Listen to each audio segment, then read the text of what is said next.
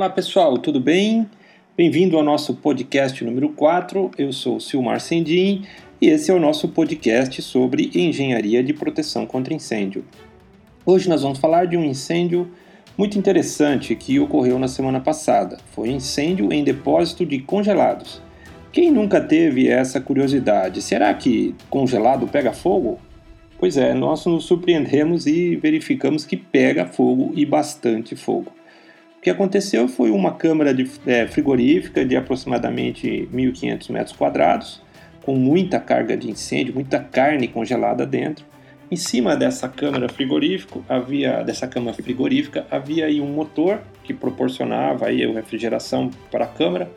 Esse motor se incendiou e é, o fogo invadiu a câmara por cima, o teto derreteu, a, o, a, o motor pegando fogo caiu dentro da câmara. E aí começou um fogo muito grande dentro daquela área de congelados. O, o congelado se derreteu pelo tamanho do fogo, começou a pegar fogo nas embalagens que estavam em volta da, da carne e depois na própria carne. Então, quando o bombeiro chegou, tinha muito incêndio e incêndio também hidrocarboneto, né? Porque a câmara ainda era uma câmara antiga, ela tinha isopor, né? Entre as chapas metálicas, então tinha bastante fogo também é, hidrocar em hidrocarboneto. Nós fizemos um combate por cerca aí de duas horas, né, e conseguimos abaixar essas chamas mais altas, né, mas é, no primeiro momento era um combate comum, como qualquer depósito aí de classe A.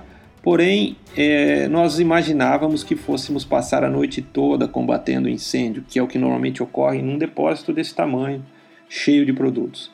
Mas o que aconteceu depois que nós debelamos as chamas principais e ficaram pequenos focos de incêndio no interior da câmara? Nós percebemos que começou a sair uma fumaça branca que não era a fumaça é, é oriunda da combustão, aquela fumaça com cheiro característico né, de combustão e que normalmente vai para cima. Era uma fumaça gelada que saía na parte de baixo.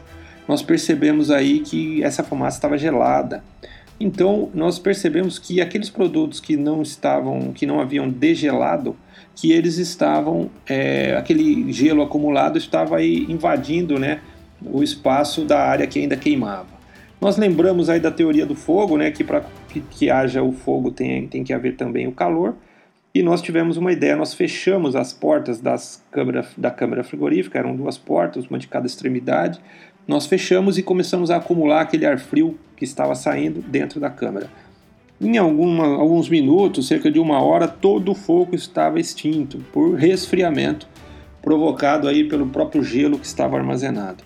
Então foi uma ocorrência um pouco bem interessante, né? Nós ficamos aí surpresos pela velocidade que conseguimos extinguir o incêndio, tendo em vista que havia ainda muito gelo lá e foi utilizado no resfriamento do incêndio pela primeira vez nós entramos aí no incêndio e passamos frio, porque essa fumaça que saía gelada ela era bem fria, né? A câmera trabalhava a menos 17 graus Celsius.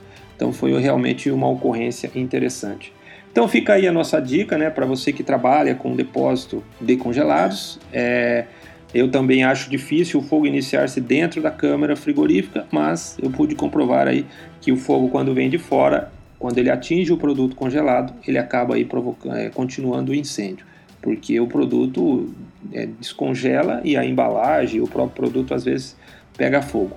Então quem trabalha com esse tipo de produto deve aí realmente seguir todas as exigências da legislação, né, quanto à compartimentação, cada 2 mil metros, se for um J4, ou então a utilização aí de chuveiros automáticos que existem alguns modelos de chuveiros automáticos que podem ser é, utilizados dentro de ambientes abaixo de zero, tendo em vista aí o congelamento da água, existem aí alguns sistemas de proteção que não deixam a água congelar. Então fica aí nossa dica, né? Muito obrigado por ouvir o nosso podcast. É, se você tem aí produtos da linha Apple, assine nosso podcast no iTunes, ou então assine aí a nossa página www.silmarcendim.com é, nós temos aí uma página de podcast, você pode ouvir o podcast sempre que ele for lançado. Muito obrigado, fiquem com Deus e até o nosso próximo podcast.